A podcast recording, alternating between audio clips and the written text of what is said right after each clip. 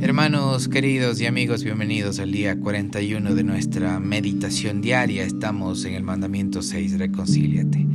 Hoy compartimos sobre examinar nuestro espíritu. La verdadera reconciliación nos demanda estar genuinamente arrepentidos, ser humildes, transparentes y sinceros delante de Dios y delante de la persona a quien hemos ofendido.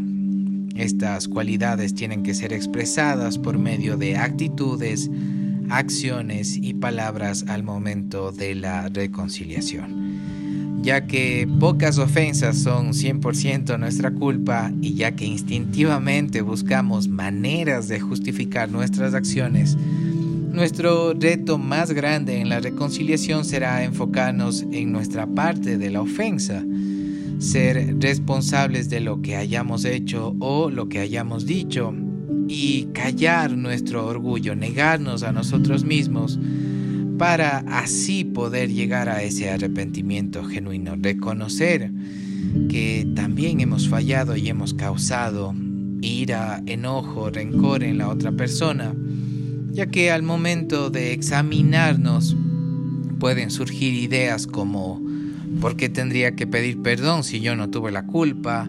O hacer responsable a la otra persona de la reacción o las palabras que hayamos dicho. Un ejemplo claro de esto está en Lucas 15 versos 18 y 19 con el hijo pródigo. Este había malgastado la herencia que su padre le había dado y al encontrarse en la miseria decide volver con su padre, pero antes busca las palabras correctas para cuando vaya a encontrarse con él y dice lo siguiente. Padre, he pecado contra el cielo y contra ti, ya no merezco ser llamado tu hijo, hazme como a uno de tus trabajadores, como a uno de tus jornaleros. El padre al ver este arrepentimiento genuino no solamente le recibe, sino que hace una fiesta para mostrarle de su amor.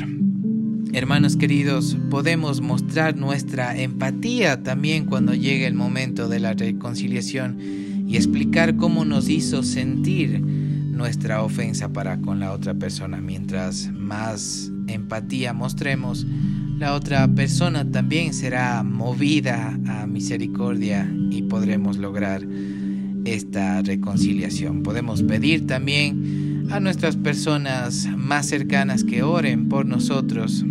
Esto nos fortalecerá y nos motivará a que nos neguemos a nosotros mismos para así poder examinarnos y experimentar la paz que sobrepasa todo entendimiento que viene de Dios. Hermanos queridos, confío muchísimo en que podrán hacer un análisis, un examen muy sincero cómo está su corazón y así puedan buscar la reconciliación. En el nombre de Jesús los bendigo y nos encontraremos el día de mañana.